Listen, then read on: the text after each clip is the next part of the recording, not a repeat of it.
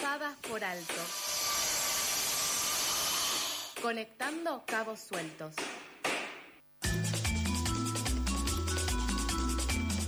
Siendo las 8 y 40, volvemos con más noticias acá en Pasadas por Alto.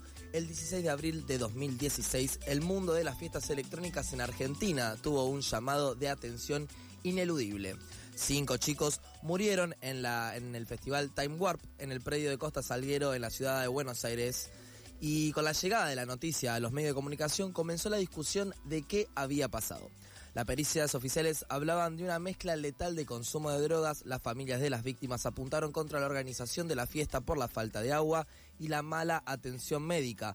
Para poder seguir hablando de esto, tenemos del otro lado del teléfono a Verónica Travolowski, fundadora de Vuelo Controlado, un dispositivo de prevención y reducción de riesgo y daños en espacios de ocio. Hola Verónica, Lautaro quien te habla y Flor te saludan. ¿Cómo estás? Hola Lautaro, hola Flor, mucho gusto. ¿Cómo les va? Muy bien, muchas gracias por darnos estos dos minutitos para poder hablar y contarnos un poco más acerca de qué fue lo que pasó en la Time Warp y qué significa esto de prevención y reducción de riesgo y daños en lugares de ocio. Bien, bueno, como bien dijiste en la intro, lo que pasó en la Time Warp todavía no lo podemos saber y dudo que vayamos a saberlo nunca lamentablemente, porque bueno, hay mucha oscuridad todavía al respecto, ¿no? Por más, eh, por todo, más allá de todo el esfuerzo que han hecho los familiares y las víctimas por esclarecer las cosas. Eh, en parte, parte de lo que seguimos trabajando, todas, eh, entiendo, los dispositivos o fundaciones o agrupaciones de reducción de riesgos y daños para que no, no siga habiendo ese tipo de, de oscuridad en relación a algunas cuestiones que, que por ahí pasan en, en, las fiestas ¿no? electrónicas. Eh, entonces, bueno, e, ese es el primer punto, ¿no? Es decir, esto donde eh, empezaron a, aparecer miradas sobre distintos elementos que, que se ponían en juego en las fiestas electrónicas, entre los cuales uno es la reducción de riesgos y daños. ¿no? Yo digo siempre que las fiestas eh, electrónicas que además tienen un formato particular, son bastante largas, a veces son festivales, son como una pequeña ciudad. ¿Viste? Donde, bueno, estamos los usuarios que vamos a la fiesta, que somos como los ciudadanos, y dentro de la fiesta hay distintos, eh, distintos actores que ocupan distintos lugares, ¿no? Está como, no sé, la seguridad que viene a ser como la policía, los médicos que vienen a ser la, parte de la salud, los dueños de la fiesta, que son los productores, ¿no? Hay como toda una serie de elementos que se conjugan y se combinan para que puedas, más allá de que puedan, estoy un poquito enferma, discúlpenme. No, no hay problema. Más allá de que puedan haber sustancias, ¿no? Este, eh, de consumo en las fiestas, legales o ilegales, que es la base de todo, entender que en todas las fiestas, sean electrónicas o no, en todos esos espacios de ocio, hay consumo, desde alcohol en adelante, ¿no? O sea, hay un, están incluidas las sustancias psicoactivas como parte de, de esta ciudad en la que en la que por ahí estamos algunas horas buscando simplemente divertirse, pasan, pasarla bien un rato, ¿no? Nadie va a una fiesta a, estar mal. No, totalmente. Ese es el primer punto. Y una pregunta, eh, desde vuelo controlado, ¿qué es lo que se propone para poder prevenir y reducir los riesgos?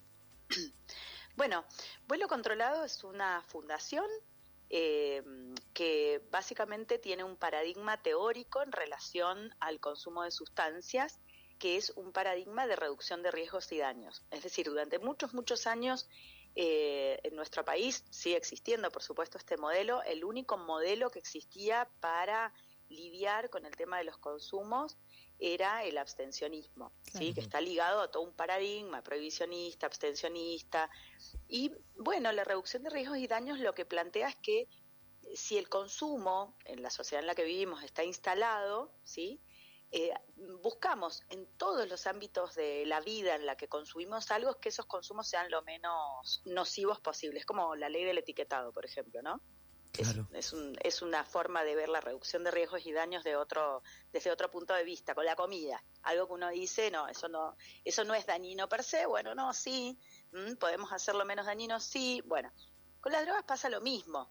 Siempre se ha considerado que las drogas son, por definición, un objeto dañino, porque eso también es parte de un paradigma que existió en algún momento, tipo la droga mata, no sé si, bueno, son un poco jóvenes, pero bueno, habían campañas donde esto, no, bueno, en algún momento alguien empezó a decir, no, che, para, la droga no mata a nadie, en todo caso muere un consumidor por un montón de circunstancias. Esto es lo que salió un poco expuesto en la Time Warp.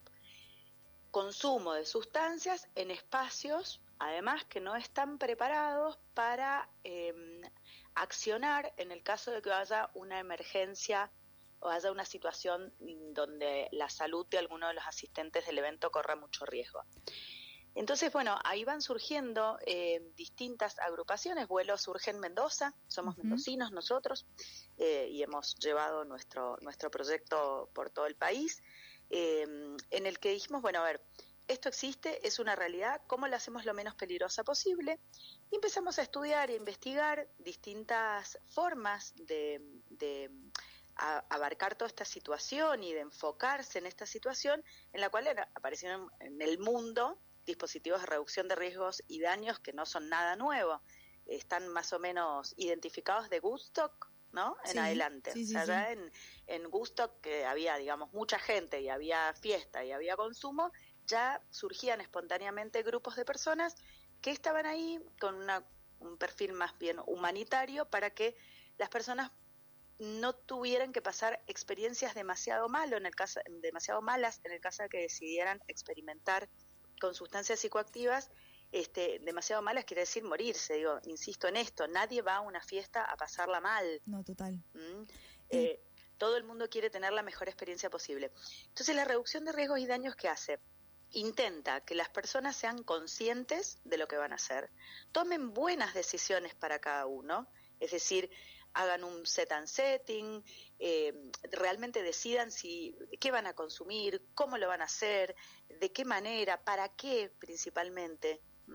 Porque bueno, eh, la realidad es que si uno no tiene claro todo eso, puede haber un consumo que puede llegar a ser o muy malo y, representar la, pérdida de la vida o, la pérdida de la salud mental también, o bien puede suceder que esa experiencia no tenga validez. O sea, que, que sea tan, eh, tan random que no tenga validez, que no sea una experiencia válida, que uno no pueda decir, mira, che, fui a una fiesta, hice esto, eh, bailé, escuché tal DJ, la música estuvo buenísima, porque la verdad es que hay un nivel de consumo o hay una modalidad de consumo que no ni siquiera permite tener una buena experiencia. Claro, no permite disfrutar de alguna manera. Sí, y, perdón, Verónica, te quería consultar en ese sentido. Vos estabas eh, mencionando como las, los aspectos que tiene el control de daños y, el, y de riesgos. Concretamente, ustedes van a las fiestas, tienen una mesita cerca de la puerta, asesoran a las personas. ¿Cómo, cómo funciona esa metodología?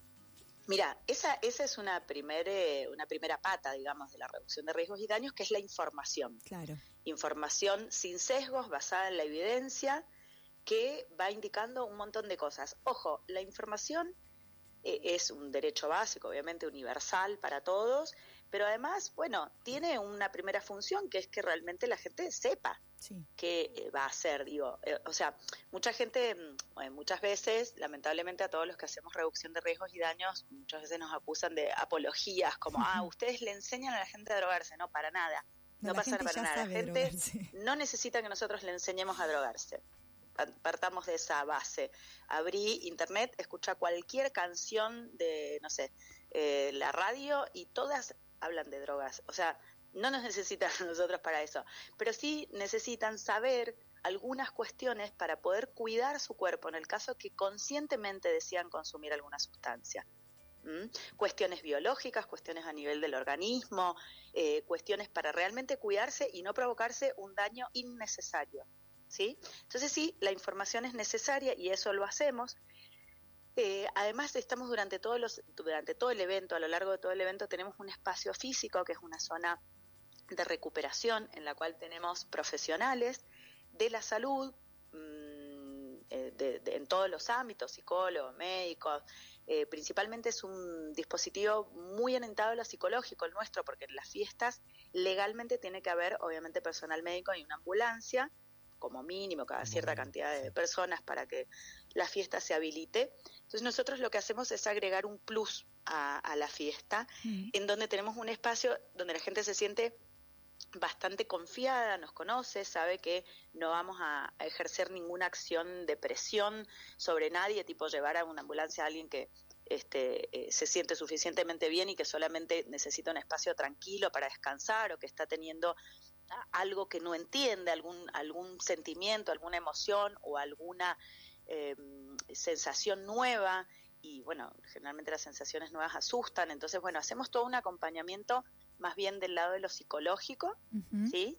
Em, y estamos en permanente contacto e interacción con la gente, por supuesto, del personal sanitario, la gente de ambulancias. Eh, y además durante toda la fiesta hacemos un montón de acciones de prevención y promoción de la salud. ¿Qué quiere decir esto? Estamos todo el tiempo atentos a cuidar la temperatura corporal. Esto es una de las cosas que plantearon en relación a Time Warp, es decir, el calor que hacía el exceso de gente, el hacinamiento, la falta del acceso al agua hace que se provoquen eh, fallas en el organismo que independientemente de lo que se haya consumido, ¿sí? Porque realmente como nunca se sabe lo que se consumió verdaderamente, porque no hay análisis de sustancias, es difícil saber. Eh, bueno, son todas acciones que hacen que un espacio de ocio sea seguro. Eso es lo que buscamos, que los espacios de ocio, y sean seguros para todos, independientemente de que haya habido consumo o no. Claro, vos hablabas del set and setting, es, parte secundario, digamos, sí. E, es, parte de eso, es la idea de que el espacio también sea apto eh, y que no, no pueda exacerbar síntomas eh, de malestar, cuando quizás no hace falta, eh. quizás con una buena ventilación eso se puede prevenir. Exactamente, una buena ventilación, eh, la hidratación. Imaginen que el tema de la ley del agua es nueva, o sea, realmente cuando, y a nosotros nos llamó mucho la atención, porque creo que en Mendoza, no sé si por ley, pero por conciencia, digo, tenemos como una relación al agua particular. Este, pero, pero ah, nos pasó cuando empezamos a trabajar en, en Buenos Aires, en Cava y demás, que les pareció una locura que exigiéramos un puesto de hidratación. Sí, sí, no hay tantos puestos de hidratación en las fiestas generalmente. Es más comprar tu agua de una luca o anda a cargarla al baño. Es Claro, claro. Bueno, eso, ese tipo de, a ver, son, yo creo que es una cuestión generacional, son cabezas que van cambiando y siento realmente con toda la esperanza del mundo que los nuevos productores, o sea, la gente que va a estar empezando a producir, que son de otra generación, están, ya lo vienen casi, tienen casi incorporado el chip de algunas cuestiones de, con las que no se puede lucrar, digamos. Eh, y, me parece que también hay toda una cuestión de, generacional, por eso digo, espero que sea así, ¿no? Además de, la conciencia que vamos tomando, insisto en esto, nos, nos está costando mucho, nos va a costar mucho salirnos de un paradigma en donde eh, hay cosas que por definición son malas y hay cosas que por definición son buenas. ¿sí? Entonces todo lo que tiene que ver con la diversión, con la fiesta, etcétera, etcétera, es algo malo, cuando en realidad lo hacemos cada vez más porque los seres humanos cada vez tenemos más tiempo hmm. de, ocio. Totalmente. Entonces cada vez tenemos más tiempo de ocio, tiempo que, que le dedicamos a distintas cosas según la edad, los intereses, etcétera, etcétera, y que todo lo, lo tratamos de hacer lo menos riesgoso posible, desde el tiempo que le dedicamos a las pantallas, al tiempo que le dedicamos eh, no sé, a ir de fiesta o al tiempo que le dedicamos al deporte, estamos constantemente eh, en riesgo en ese sentido. Entonces, bueno, la idea es hacer de todos estos espacios espacios más seguros para que uno pueda tener una buena experiencia. Después decide si es una experiencia adecuada eh, o no, si es para mí, no es para mí, si me hace bien, me hace mal, pero para todo eso hay que estar vivo. Verónica, te quiero agradecer muchísimo por estos minutitos y por el trabajo que hacen en, las fiestas. La verdad que es súper valorado y súper necesario también para que estas cosas no se vuelvan a repetir y para que cuando vayas a divertirte en una fiesta, sinceramente no la pases mal, no puedas tener un vaso de agua si lo necesitas urgentemente, puedas tener una calefacción, un poco de aire y que no sea totalmente una caldera eh, los boliches. Así que muchísimas gracias. Exactamente, ojalá, ojalá que esto avance hacia los boliches también, acabas de decir la palabra clave. Esperemos que, en unos añitos en todos lados, en todos lados puedan haber dispositivos de reducción de riesgos y daños en los espacios de ocio. Muchísimas gracias. Pasada Verónica. Chicos, gracias a ustedes cuando quieran. Dale, muchas gracias. Pasada Verónica Chrabolsky, fundadora de Vuelo Controlado, un dispositivo de prevención, reducción de riesgos y daños en espacios de ocio.